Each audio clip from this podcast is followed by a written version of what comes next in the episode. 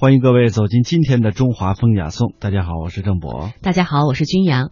今天的节目呢，我们将首先和大家来说一说，继续说一说和春天有关的话题。在之前的节目当中呢，我们和您说过，在桃呃，在春天盛开的各种花，让我们感觉到这个春花浪漫的时候啊，春季真的是特别的吸引人。那古人究竟是如何过春天的呢？其实他们的春天过得非常的风雅。哎，古人对待春天啊，十分的浪漫。其实从很多的诗句当中，我们就可见一斑了。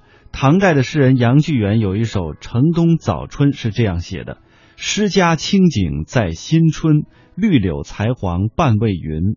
若待上林花似锦，出门俱是看花人。”这春天啊，刚刚开始，这杨柳叶还带着嫩嫩的黄色，所以人们就已经迫不及待的走出家门去郊外去赏花了。可见，即使保守的古人也不愿意虚度大好的春光，都愿意走出家门与花为伴，赏花乐事。那么，哪个花信赏哪种花，这是十分讲究的，因时而赏。这是赏花的一门大学问。哎，花既是一种具有生命力的自然之物，其花开花落必然受到大自然的这个季节的物候，还有阴晴雨雪的影响，需要合适的自然条件和天时景象才能够盛开。因此呢，赏花就要应时。古人雅致，哎，于是呢就把这个花期和节气联系的非常紧密。自农历小寒至谷雨，一共是四月八个节气。一日一百二十天，每五日为一候，即二十四候。每候呢，应该是有一种花信的，也就是二十四番花信风。据清代的《广群方谱》当中记载说呀，惊蛰一候桃花，二候杏花，三候蔷薇；春风一候海棠，二候梨花，三候木兰。也就是说，哪个花信赏哪种花是十分讲究的。浅深红白宜相见，先后仍需次第栽。欧阳修呢就有诗提到了赏花的节令，也就是说要在特定的季节去赏特定的花。由此可见呢，古人对于生活的讲究，同时呢也有一些雅韵。比如说，就拿赏梅这件事情来说，在南宋的诗文当中就有一篇叫《梅品》。当中呢，就这样写道：说最适宜赏梅的天气呀，良辰可以这样归纳：有淡阴、小日、薄寒、细雨、轻烟、佳月、夕阳、微雪、晚霞等等。只有当这些自然条件都具备了，才有这种情致去赏梅，实在是非常的讲究。这春天呢是百花争放的季节，也是一年四季当中出游赏花的最佳时机。在开元天宝仪式当中记载。唐时在京城长安，每到春天的时候，侍女啊就会联袂郊游踏青，路上遇到好花的时候呢。他们会在花前铺席围坐一圈儿，然后呢解下解下身上的这个红裙呢，把它们连着挂起来，当做这个呃进行野宴的一个围屋。这种花前铺席及草围坐一圈式的赏花，呃，今天呢在日本非常的流行。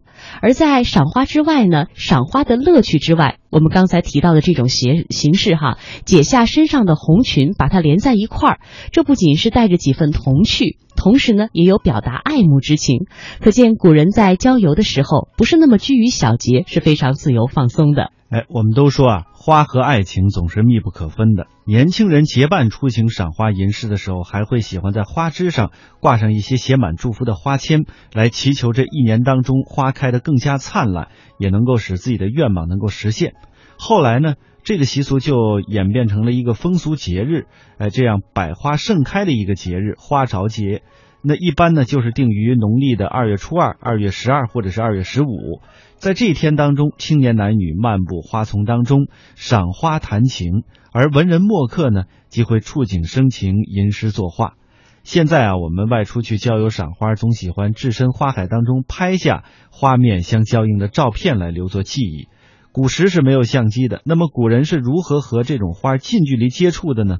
在开元天宝仪式当中就有这样的记载，说这大学士许慎特别喜欢在自家的花圃当中啊摆设露天的赏花宴，但是他呢从来不放置这个坐具，而喜欢收集落花铺于地上，让客人就地而坐。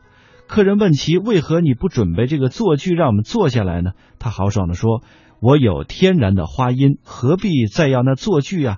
这种赏花的玩耍与京城的长安仕女郊游踏青时赏花的这种铺席围坐是差不多的，只不过呢，学士这个许慎啊，选铺的是花荫而不是席子，这种方式赏花真是雅致极了。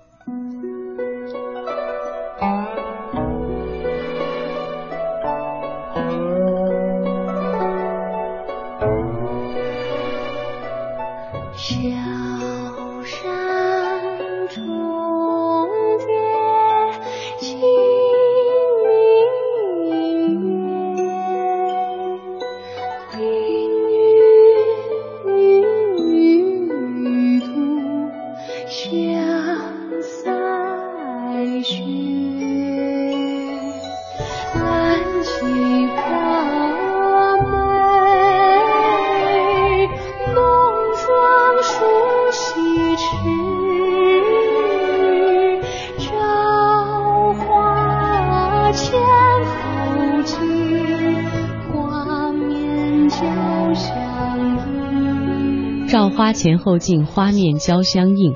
呃，这是古人对于花的这个热爱啊。不过呢，我们刚才提到了，古人虽然赏花非常的雅致，但是出门赏花的时候也会有难题，因为那个时候它不像现在有农家乐。那你到郊区去赏花的时候，吃喝怎么办呢？这在古代真的是个难题。春游赏花的多是文人雅士，文人雅士呢也比较好面子，这自己带着炊具去吧，感觉就有点流俗了。所以呢，在《浮生六记》当中记载了这样一个事情：沈复到苏州赏菜花，但是苦于没有酒家，怎么办呢？自己带酒前往，可是对花冷饮，感觉呢还是有一点没有滋味儿。于是呀，就和大家一商量，他们当时想到的办法是雇佣了一个锅灶齐全的卖馄饨的人一同前往。哎，这样呢，酒菜的问题就解决了。自己再带上一个砂罐，加上柴火煎茶，直到杯盘狼藉，各已陶然。这种带着酒菜、炊具去赏花的方式，可以说呢，既解决了生活问题，又有野餐的乐趣。中国人赏花有独特的审美情趣，赏花时啊，不仅要追求很多的形式，而且呢，还追求在心灵上的感受。据史书记载，赏花歌咏是唐代人的爱好，《花酒戏》当中这样记载：翻曲新诗就是其中的一个例子，以新编的曲子与脱俗的诗词对花吟咏。使视觉和听觉都尽情的享受。嗯，有诗啊就有酒，其实这酒和花这是绝佳的搭配。一面呢饮着醇香的美酒，一面赏着花，更能够尽兴。欧阳修就有词这样说：“我欲四时携酒赏，莫教一日不开花。”曾因为这个插花摆瓶，醉饮其间，传为了美谈。另据《文件前录》当中这样记载说啊，宋代时洛阳人极爱赏花，不管是贵族公子还是仕女贫者，都以这个带花饮酒为乐。宋代人范镇特别喜欢在这个春末初夏的时候啊，于花下宴请宾客，主宾相约，花落在谁的杯子当中，谁就要罚酒了，要罚干掉。这个落花纷纷扬扬之际啊，无人无一人能够免于罚酒，于是宴会就有了一个雅名，叫做飞鹰会。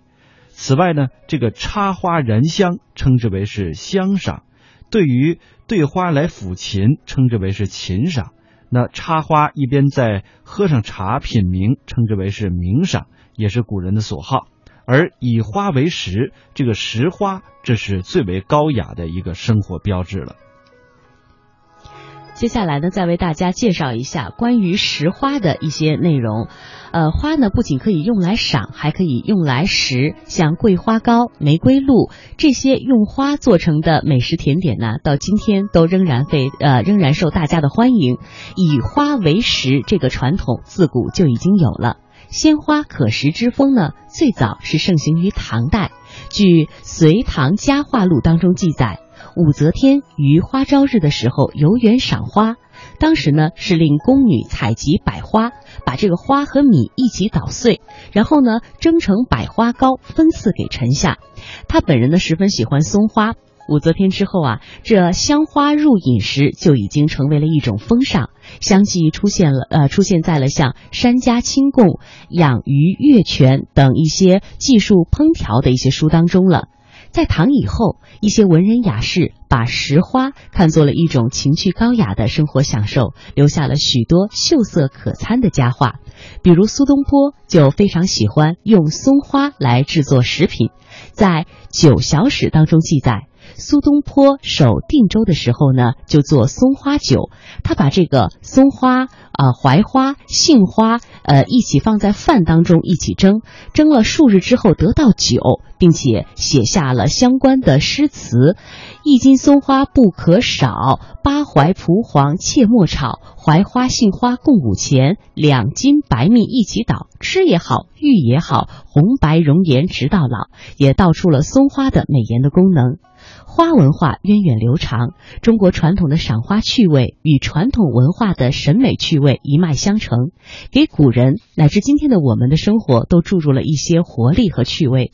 今天，当我们再去了解古人是如何过春天的时候，我们依然会被他们的这份雅致深深的打动。